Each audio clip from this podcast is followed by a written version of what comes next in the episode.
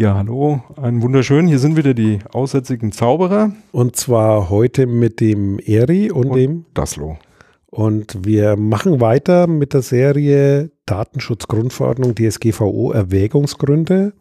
Und heute geht es um den zweiten Erwägungsgrund, der da lautet, Die Grundsätze und Vorschriften zum Schutz natürlicher Personen bei der Verarbeitung ihrer personenbezogenen Daten sollten gewährleisten, dass ihre Grundrechte und Grundfreiheiten und insbesondere ihr Recht und auf Schutz personenbezogener Daten ungeachtet ihrer Staatsangehörigkeit oder ihres Aufenthaltsortes gewährt bleiben. Äh, gewahrt bleiben, Entschuldigung. Diese Verordnung soll zur Vollendung eines Raums der Freiheit, der Sicherheit und des Rechts und einer Wirtschaftsunion zum wirtschaftlichen und sozialen Fortschritt, zur Stärkung und zum Zusammenwachsen der Volksgemeinschaft innerhalb des Binnenmarktes sowie zum Wohlergehen natürlicher Personen beitragen. kurze Korrektur, nicht Volksgemeinschaft, Volkswirtschaften. Aber ist egal, weil wir müssen es eh auseinandernehmen. Ja, genau. Und zwar, ich war ja so naiv zu glauben, dass die Erwägungsgrundsätze in einer einfachen Sprache sind und sich besser eignen als Artikel. Merkst du was? ja, ja, das, das, das Das Thema ist ist, schon eigentlich schön, aber ist trotzdem kompliziert. Ich glaube, den, den, den Erwägungsgrund muss man ein bisschen zerlegen. Ne? Ja. Also gru- grundsätzlich, ich weiß jetzt nicht, ob du in der ersten Folge schon so drauf eingegangen bist, diese Erwä Erwägungsgründe sind ja im Prinzip den verschiedenen Artikeln zugeordnet. Ne? Haben wir gemacht, Genau, aber okay. Wir wollen jetzt nicht den Gesetzestext auch noch lesen, Nee, nee, ist einfach nur erklären. Also das geht alles hier um den Artikel 1 ne? und ähm, die- die 2 gehört da halt mit dazu. Genau. Und eigentlich ähm, habe ich das auch immer erstmal so verstanden, dass die Erwägungsgründe oder die Erwägungsgrundsätze, die da herangezogen werden, im Prinzip sowas wie ein bisschen eine nähere Erklärung dessen sind, warum man den Artikel so formuliert hat, beziehungsweise warum der Artikel so in dem Gesetz steht. Genau, deswegen würde ich sagen, können wir da mal reingehen und gucken in den ersten Satz, der, das sind ja eigentlich nur zwei Sätze, ne, aber ziemlich lang. Im ersten Satz geht es darum, dass es eigentlich äh, um personenbezogene Daten geht, ist klar, Datenschutz, personenbezogene Daten, Menschen, um deren Persönlichkeitsrechte, dass es ein Grundrecht ist, Grundfreiheit, also ist nicht nur ein Recht, sondern es geht hier um Freiheit. Und wo es wichtig wird, heißt ungeachtet ihrer Staatsangehörigkeit oder ihres Aufenthaltsortes. Das heißt, die DSGVO sichert zu, dass es jeden betrifft, und zwar, dass jeder dieses Recht hat, unabhängig seiner ähm, Staatenzugehörigkeit. Das heißt, jeder, der sich in Europa aufhält und mit Firmen, die aus Europa kommen, zu tun hat oder Firmen, die in Europa Dinge tun, Tun, ja. anbieten, dass der geschützt wird. Das heißt, es gilt für alle. Das finde ich schon mal gut, dass das eben nicht beschränkt ist. Da steht nicht drin, das soll nur für EU-Bürger gelten und so weiter, sondern das geht deutlich drüber hinaus und äh, unabhängig des Aufenthaltsortes. Das heißt, wenn ich jetzt in die USA fliege und auf mein Ah, jetzt ohne und auf quasi einen Podcast-Dienst hier in Deutschland zugreife, dann gilt die DSGVO definitiv, Auch weil das ist noch. ungeachtet meines Aufenthaltsorts. Das heißt, das ist mit zu berücksichtigen. Auch wenn ich in Timbuktu sitze oder auf Madagaskar oder in Neuseeland, äh, unterliegt das Und- der Datenschutzgrundverordnung. Also Und- es endet nicht irgendwie an der Landesgrenze Ja. eines EU-Staats oder der EU-Staaten. Und es geht auch noch andersherum. Ne? Also es gilt genauso auch für einen amerikanischen Bürger, jetzt mal so als Beispiel, der sich in Deutschland aufhält und hier in Deutschland irgendwas benutzt. Ja, Ja, gilt oder, genauso. Ja, muss man auch immer beachten. Also äh, ist auch wichtig. Ne? oder der einen Service, der in Deutschland angeboten wird, nutzt. Genau. Der könnte jetzt auch wieder von einer afrikanischen Firma angeboten werden. Gilt sie auch. Ja. Das heißt, das ist ein wichtiger Punkt davon für jeden, unabhängig von Ort. Und das wäre der erste Satz eigentlich die Kernbotschaft, oder? Kernbotschaft. Ich finde nochmal, also um es da nochmal ganz deutlich zu sagen, das unterscheidet sich oder das, ähm, das äh, stellt auf jeden Fall nochmal ganz klar heraus, dass es um ein Menschenrecht geht. Ja, also das denke ich mal ist hier das, was man, was man da im Hinterkopf ähm, behalten muss. Es geht um Menschenrecht und das ist halt äh, vollkommen egal, woher du kommst, wo du bist und ähm, das Recht gilt halt für jeden. Das wird hier nochmal sehr klar herausgestellt. Das ist so im Artikel, sagen wir jetzt mal, steckt da mit drinne, ist aber nicht so deutlich formuliert. Ja, und ich finde auch wichtig, das ist dieser Ansatz. Die DSGVO hat ja, sollte ja ein, ein Meilenstein sein in der ja, IT-Entwicklung oder in, in, in, in Entwicklung des Internets oder was gerade passiert oder Kommunikations-, Digitalisierungsgesellschaft, wie man es immer nennen will, haben die Europäer hier einen Pflock eingeschlagen, um zu sagen, hallo, wir als Europa sind da dabei und wir definieren aber auch quasi aus einer europäischen Struktur raus mit, wie sich solche Dinge entwickeln sollen. Also wie soll das Verarbeiten von Daten, das in Zukunft äh, immer weiter an Bedeutung gewinnt, wie definieren wir da Regeln, unabhängig von Staatsangehörigkeit und Aufenthaltsort? Genau. Jo, ähm, der zweite Satz? Der zweite Satz, den, den müssen wir noch viel Lies weiter den noch, noch mal also vor. Ich, ich lese den nochmal vor. Also diese Verordnung soll zum Voll, zur, zur Vollendung eines Raums der Freiheit, der Sicherheit und des Rechts und einer Wirtschaftsunion zum wirtschaftlichen und sozialen Fortschritt, zur Stärkung und zur zum Zusammenwachsen der Volkswirtschaften innerhalb des Binnenmarktes sowie zum Wohlergehen natürlicher Personen beitragen. Also da steckt eine ganze Menge drin, müssen wir vielleicht mal so in einzelne Teile Häppchen, machen. weil das ist schon ja. heftig, auch also, ein langer Satz.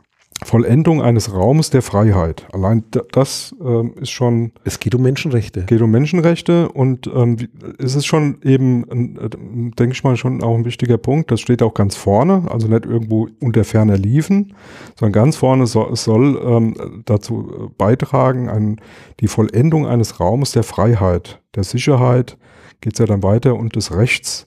Ähm, und eine Wirtschaftsunion, also von der Reihenfolge her wird es dann immer ähm, geht das immer mehr in, in, in kleinere Teile, also die ähm, universelleren Rechte wie äh, äh, Sicherheit, also Freiheit, Sicherheit und äh, des Rechts, also eine Rechtsstaatlichkeit auch in so einer Union. Also Sicherheit und Recht, genau, Basis auch für Unternehmen, die stecken da drin und auch die Freiheit, denn eine unternehmerische Freiheit gehört auch dazu. Also ein Raum der Freiheit umschließt natürlich auch die unternehmerische Freiheit. Das heißt, die Firmen, also da ist nicht nur natürliche Personen drin, da steckt auch drin, wie sollen sich Firmen verhalten oder wie werden auch Firmen geschützt. Das ist dieses Thema, was ich gerade schon hatte.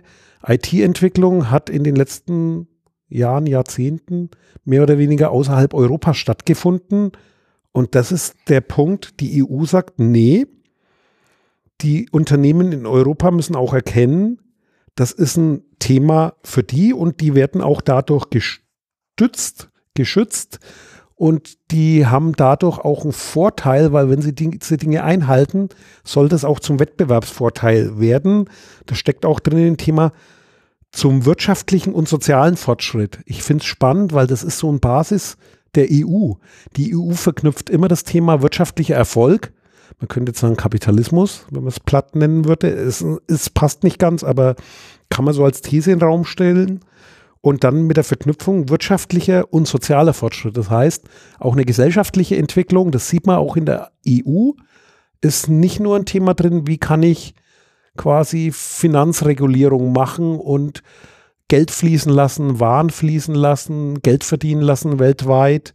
Nee, da ist auch immer drin Verantwortung. Das heißt, die Gesellschaft, die soziale Verantwortung muss dabei mitgedacht werden und auch der Arbeitsmarkt, der soziale Fortschritt.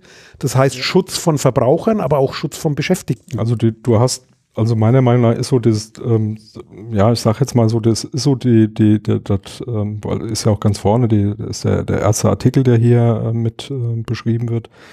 Ähm, soll nochmal klar machen, dass es hier nicht um äh, Verhinderung geht, sondern dass es um Entwicklung geht, ja, und zwar in beiden Bereichen, nämlich in wirtschaftlicher Entwicklung genauso wie eine soziale Entwicklung, also sozialer Fortschritt, Schritt, der hier genannt wird. Und man könnte das so ein bisschen umfassen mit, ja, du, du sagtest Kapitalismus, ne, und reine Kapitalismus würde dem eigentlich entgegenstehen. Man könnte das, glaube ich, besser fassen mit äh, sozialer Marktwirtschaft. Also das sind so Grundsätze ja. der sozialen Marktwirtschaft, so wie wir sie in Deutschland ja ähm, ja, ich sage jetzt mal vielleicht nicht mehr ganz so deutlich, aber äh, die wir zumindest so vom, von der Idee her ganz gut kennen. Ja, das würde ich auch sagen, das ist so in der deutschen Übersetzung könnte man sagen, soziale Marktwirtschaft, wie wir es kennengelernt haben. Äh, was ich aber spannend finde, es geht ja noch weiter und zwar zur Stärkung und zum, zum, zum Zusammenwachsen der Volkswirtschaften innerhalb des Binnenmarktes. Binnenmarkt heißt, innerhalb der EU-Grenzen. Also alle Länder in der EU arbeiten da zusammen und das ist ein Raum, war ja auch oben angesprochen, ein Raum, ein Rechtsraum und das soll zusammenwachsen. Das heißt, das ist ein verbindendes Element. Ja. Datenschutzgrundverordnung soll dazu dienen, dass Europa besser zusammenwächst, besser zusammenhält, sich zum Besseren entwickelt und zwar gemeinsam, nicht getrennt. Es gibt innerhalb dieses Raums keine Grenzen und sowie zum Wohlergehen natürlicher Personen beitragen. Das sind wir wieder, das ist so, da schließt sich der Kreis zum ersten. Freiheit, Menschenrechte. Eigentlich könntest du sagen, in diesem Erwägungsgrund 2 steckt so ein Stück Menschenrechte, EU-Verfassung drin. Mhm. Und überhaupt der Sinn der EU. Also die, ja. die, Europäische Union hat ja den Sinn, äh, im Prinzip ein Zusammenwachsen, äh, also diese Kleinstaatlichkeiten da mal abzulegen. Ja, also hier ist Deutschland, da ist Frankreich und da gibt's noch die und den jenen. Ähm, in, eben in so eine gemeinschaftliche ähm, ähm, ja, Union der Einzelstaaten zu kommen. Und ich sage jetzt mal, der lange der lange Ausblick ist ja dann in, in eine echte, ähm, ja, ich sage jetzt mal europäisch, sowas wie ein europäisches Groß Land oder wie auch immer man das dann oder ja die große Vereinigten Staaten von die Europa ja das war ja mal so die Republik Europa das war ja mal so der grundsätz ja. genau. grundsätzliche Gedanke daran und ich denke das steckt hier auch so ein Stück weit mit drin und ich glaube auch daran dass das äh, auch wenn jetzt viele Tendenzen so ein bisschen dagegen sprechen so im Moment wenn man sich jetzt gerade mal irgendwie England anguckt und so aber so im Großen und Ganzen ähm, muss das das Ziel von der EU sein ganz klar er ist ein Meilenstein in der Weiterentwicklung und das ist sozusagen eine Absichtserklärung, die könnte eigentlich ja unter fast allem stehen. Das ist noch nicht, also wenn der Einleitungssatz nicht würd, sagen würde, äh, Schutz natürlicher Personen bei der Verarbeitung personenbezogener Daten, dann könntest du das auf alles übertragen. Das kannst du für Umweltschutz nehmen, das kannst du aber auch für das Thema Finanzpolitik nehmen. Also Bankenregulierung in Europa hat wahrscheinlich ähnliche Ziele.